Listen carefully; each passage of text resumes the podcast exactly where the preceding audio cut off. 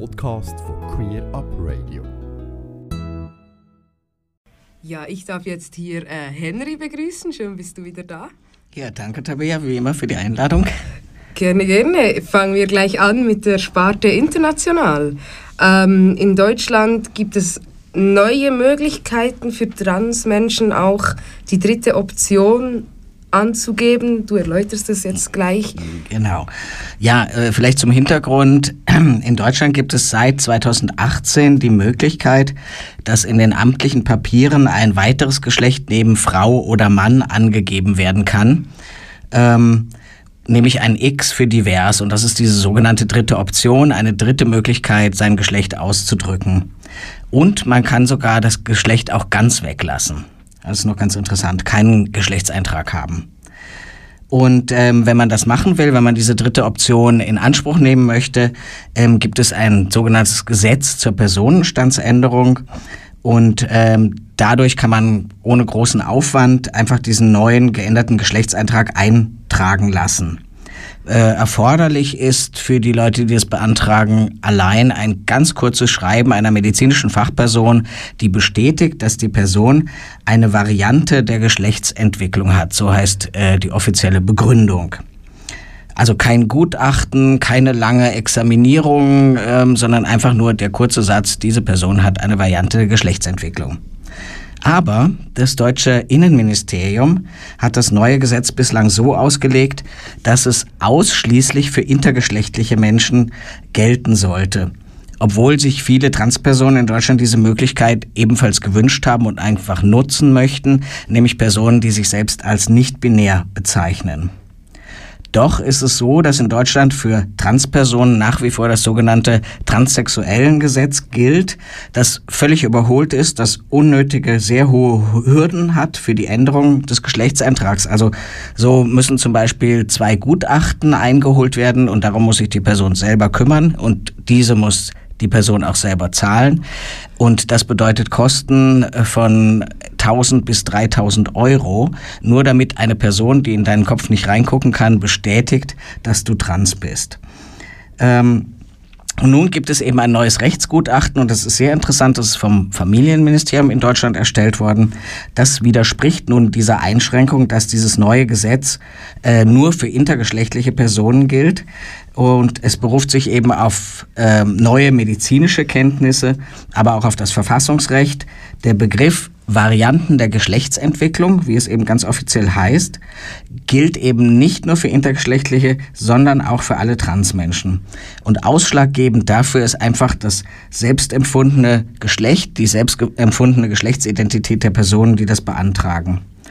Und deshalb dürfe in einer Anwendung dieses Gesetzes, wenn es wirklich verfassungskonform angewendet wird, überhaupt nicht zwischen Inter- und Transpersonen unterschieden werden.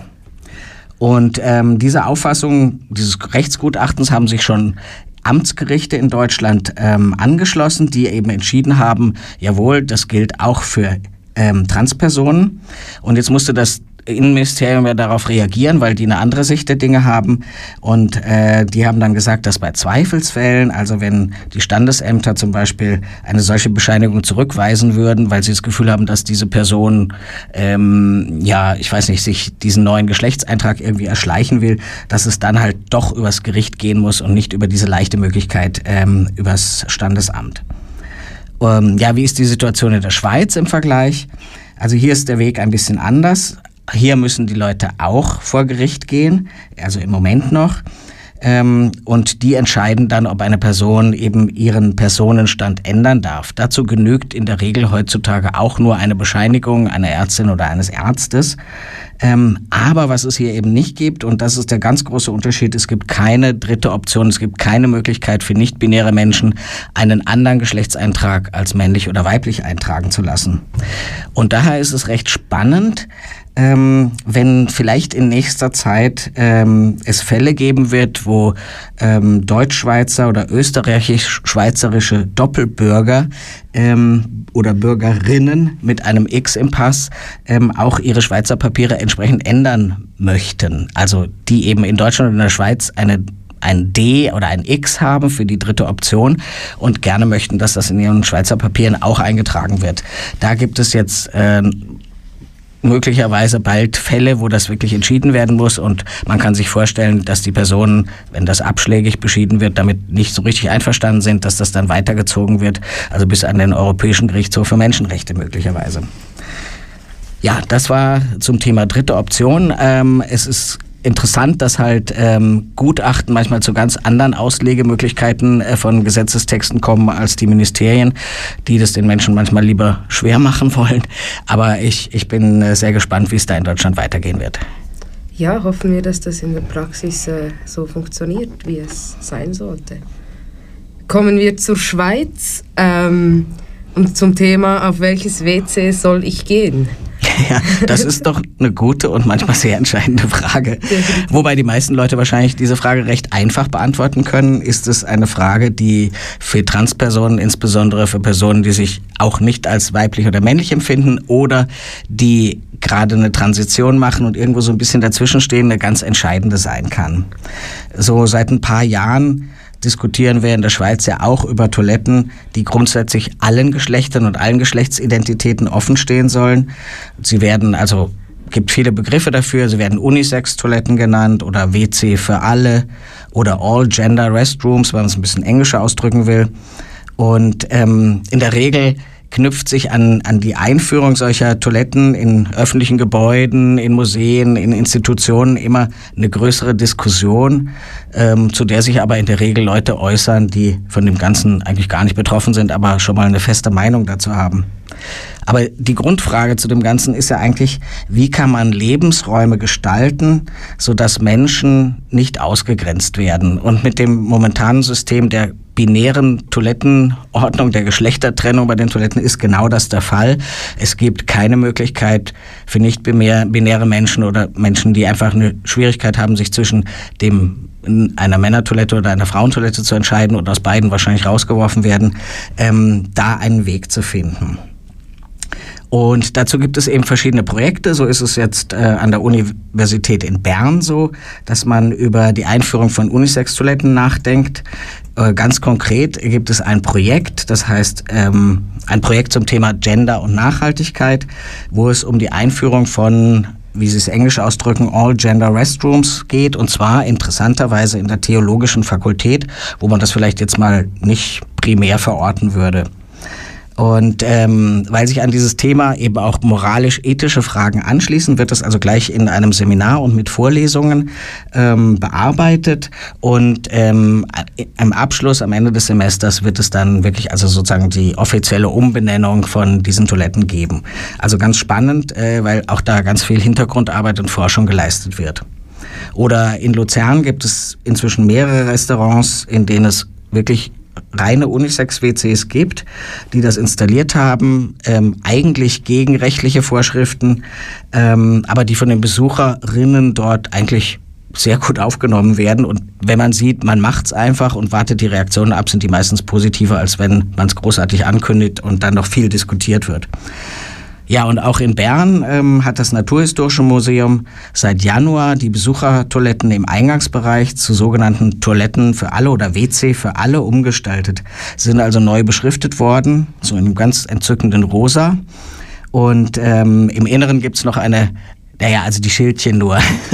also die Zuhörenden, ich habe gerade die Nase gerümpft. genau. Also nicht innen drin, sondern wirklich einfach die Schilder, die draußen vor der Tür sind, weil damit es einfach ins Auge fällt. So, ne?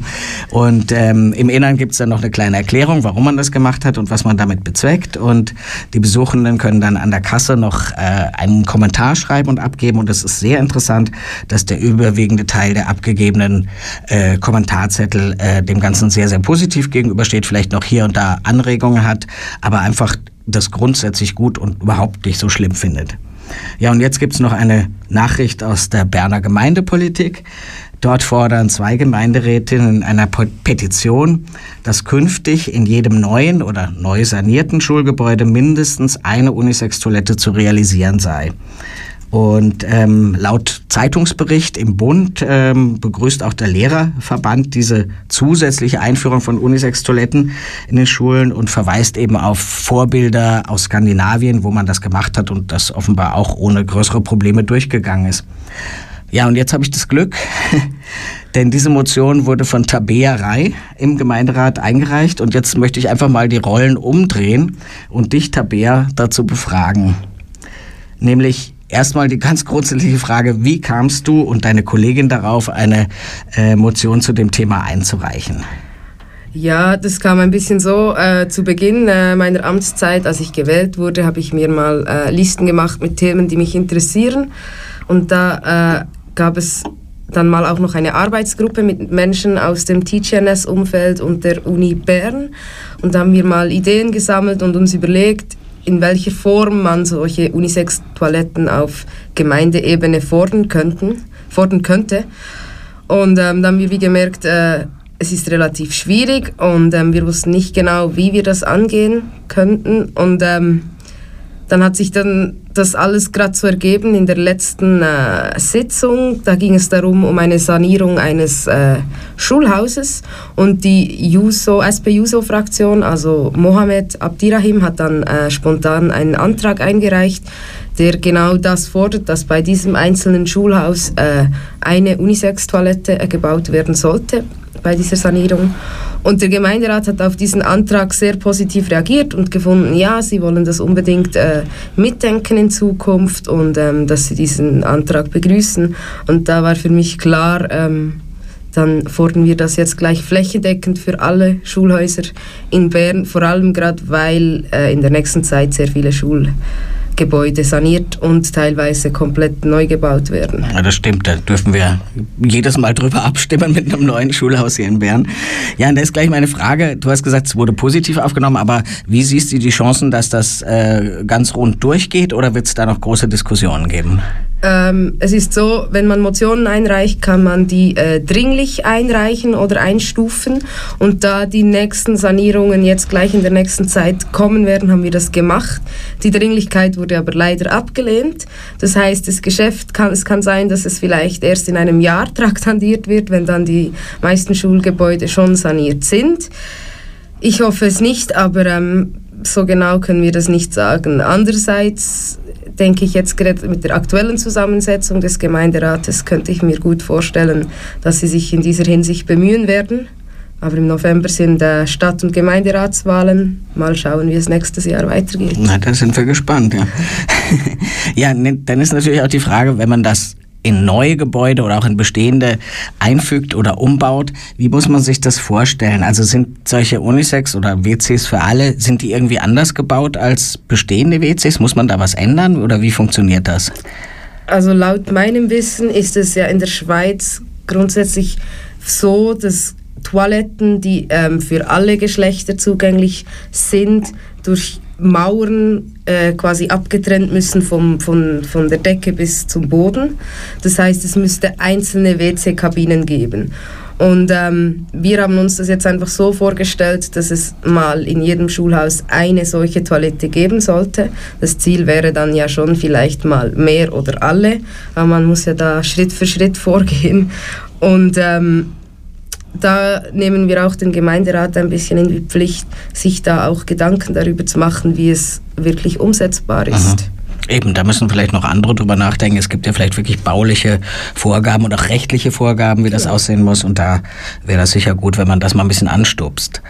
Ja, und eben das Thema, ich hatte es ja auch erwähnt schon, das wird jetzt eigentlich überall diskutiert, im Gastgewerbe, eben in Museen und Universitäten, überall in den Schulen. Ist das jetzt wirklich so ein Thema der Zeit? Ist die Zeit reif dafür?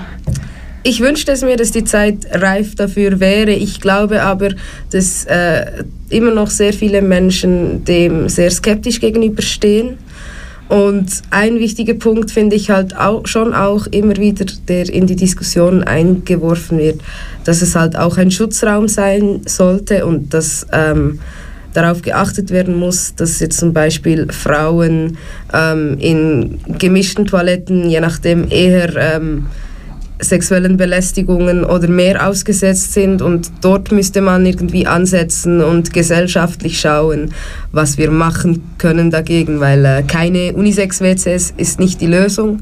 Wir leben leider in einer von Rape Culture äh, geprägten Gesellschaft und ich finde, dort müsste man ansetzen und ähm, das auch nicht irgendwie als Entschuldigung nehmen, dass man jetzt nicht solche WCs bauen kann. Mhm. Und andererseits das Argument für Unisex-Toiletten, ist es, geht es denn wirklich nur um Trans oder ist das nicht auch für eigentlich alle Leute interessant, ähm, dass es abgeschlossene Einzel-WCs gibt und so?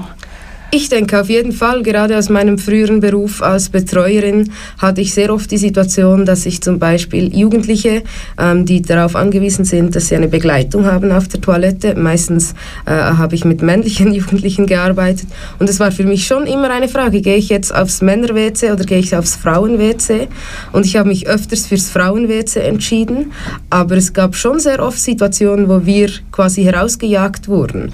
ähm, ob schon meine KlientInnen äh, teilweise sehr stark sehbehindert oder blind waren, was auch augenscheinlich war, ähm, wo die Leute sehr allergisch darauf reagiert haben, wenn ich mit einem Jungen ins Frauen-WC gegangen bin. Mhm. Also aus diesem Hintergrund äh, allgemein Menschen, die auf eine Begleitung angewiesen sind, äh, Eltern mit ihren Kindern, ähm, für die kann es durchaus äh, einen Vorteil haben. Oder auch einfach Menschen, die ihr Geschäft besser erledigen können, wenn sie in einem abgeschlossenen Raum sind. Also, das muss man vielleicht auch bedenken, ne? genau. Also ja, oder ich persönlich erlebe halt auch sehr oft, dass ich aus WCs rausgeworfen werde. Ich bin eine Cis-Frau. Ähm, sehe aber nicht der Gesell entspreche nicht der gesellschaftlichen Norm äh, dem Aussehen nach. Und wenn ich die Wahl hätte, würde ich mich lieber nicht entscheiden müssen. Genau. Also eben auch androgyne Personen oder eben Personen, die man nicht auf den ersten Blick einsortieren kann und so weiter und so weiter. Das heißt, es gibt eigentlich ganz schön viele Argumente für Unisex-WCs, zumindest, dass die teilweise eingerichtet werden. Und das wäre doch mal wirklich ein tolles Ziel, wenn das in Bern durchkäme. Und zwar dann vielleicht nicht nur in Schulen, sondern weil es ganz toll ist, einfach überall in den städtischen Behörden und so weiter und so weiter. Also da sind wir mal ganz positiv. Ne? Wir bleiben dran. Ja, wir bleiben dran. Danke, Tabea. Ja, dann drehen wir das Interview wieder um. ich hoffe, die Zuhörenden sind nicht zu verwirrt. Äh, kommen wir noch äh, zu Teacherness. Ähm, es gibt ein Awareness Training, Training in Bern. Genau, das ist äh, jetzt so eine wirklich Last-Minute-Aktion, dass ich das bewerbe, weil das findet tatsächlich schon morgen statt, aber ich möchte es trotzdem erwähnen. Also wir machen von Transgender Network, von dem Projekt Trans Welcome für Transmenschen in der Arbeitswelt, ein sogenanntes Transgender Awareness Training. Auch hier sind wir ganz englisch. Ähm, das heißt eine Fortbildung für Personen, die so im Personalbereich arbeiten oder ähm, die sich überhaupt, die aus der Arbeitswelt kommen, die sich darum kümmern, dass es inklusivere Arbeitsplätze gibt, dass es transfreundlichere Arbeitsplätze gibt und die sich einfach zu dem Thema Trans fortbilden möchten, mehr wissen möchten und ganz unter dem Fokus der Arbeitswelt. Ähm, richtet sich aber auch, also ganz generell an alle Interessierte und auch an Transpersonen, die vielleicht jetzt gerade so überlegen, dass sie sich outen sollen und sich auch ein bisschen Tipps abholen möchten, wie man am besten vorgeht. Ähm, und äh, sich outen, ohne in die Gefahr zu kommen, dass sie den Job verlieren oder dass das Ganze irgendwie schlecht aufgeht, dass es Mobbing gibt und so weiter. Und das Training, das dauert so eine Stunde etwa, also gibt einen Input-Vortrag, wo man ein bisschen was lernt über Geschlechter, Geschlechtervielfalt ähm, und dann ganz konkrete Tipps, wie eine Bewerbung oder auch ein Coming-out dann direkt in der Firma abläuft. Und äh, zum Schluss kann man hoffentlich ganz viele Fragen stellen, die man, die sich dann so ergeben haben. Und ähm, das Ganze schließt dann noch ab für die, die möchten, dass man noch irgendwo hingeht und vielleicht noch ein bisschen weiter diskutiert. Und ähm, das Training kostet 40 Franken für diejenigen, die sich ganz schnell entscheiden.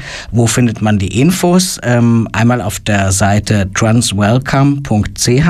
Das ist also die Seite für Transmenschen in der Arbeitswelt. Oder auch auf den sozialen Medien. Also auf Facebook haben wir das auch aufgeschaltet als Veranstaltung. Und wo findet es statt? In Bern und zwar in einem Ort, der heißt Punkt Null.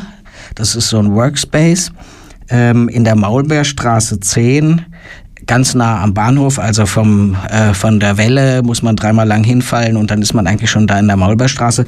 Beginnt um 18.30 Uhr morgen, geht bis 20 Uhr. Also wenn jemand jetzt das Gefühl hat, yeah, das will ich machen, dann vielleicht auch ganz spontan hinkommen und ähm, einfach teilnehmen. Das wäre ganz großartig und ich glaube, ähm, das sind so Veranstaltungen, die es jetzt ganz viel braucht, weil das Thema auch in der Arbeitswelt immer brennender wird.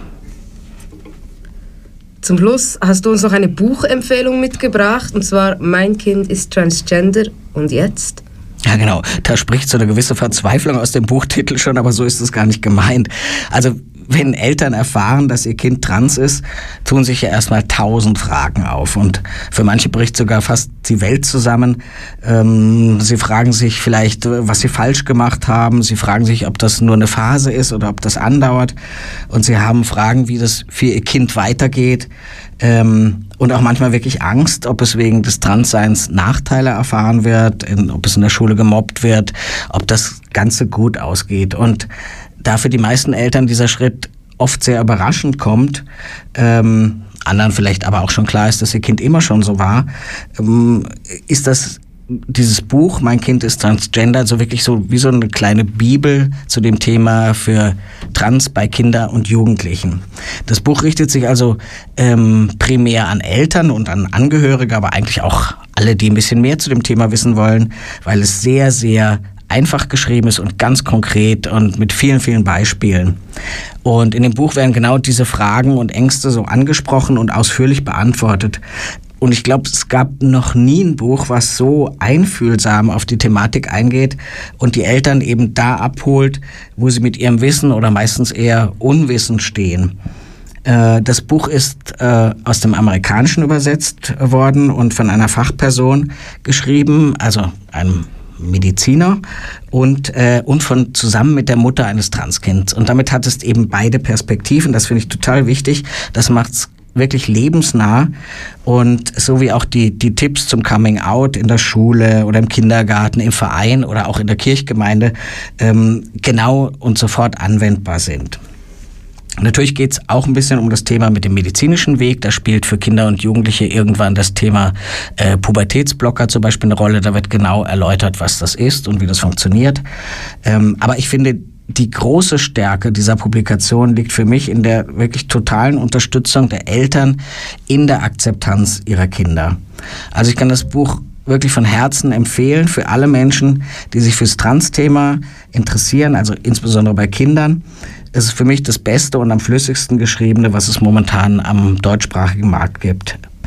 Also wir werden demnächst auf der Webseite von Transgender Network eine ausführliche Besprechung davon publizieren und vielleicht noch mal ganz kurz die die Angaben von dem Buch. Also es heißt Mein Kind ist Transgender und jetzt das ist von Michele Angelo und Elisa Bowman. Im Trias Verlag erschienen, in, ein deutscher Verlag, kostet in der Schweiz 35,90 Franken.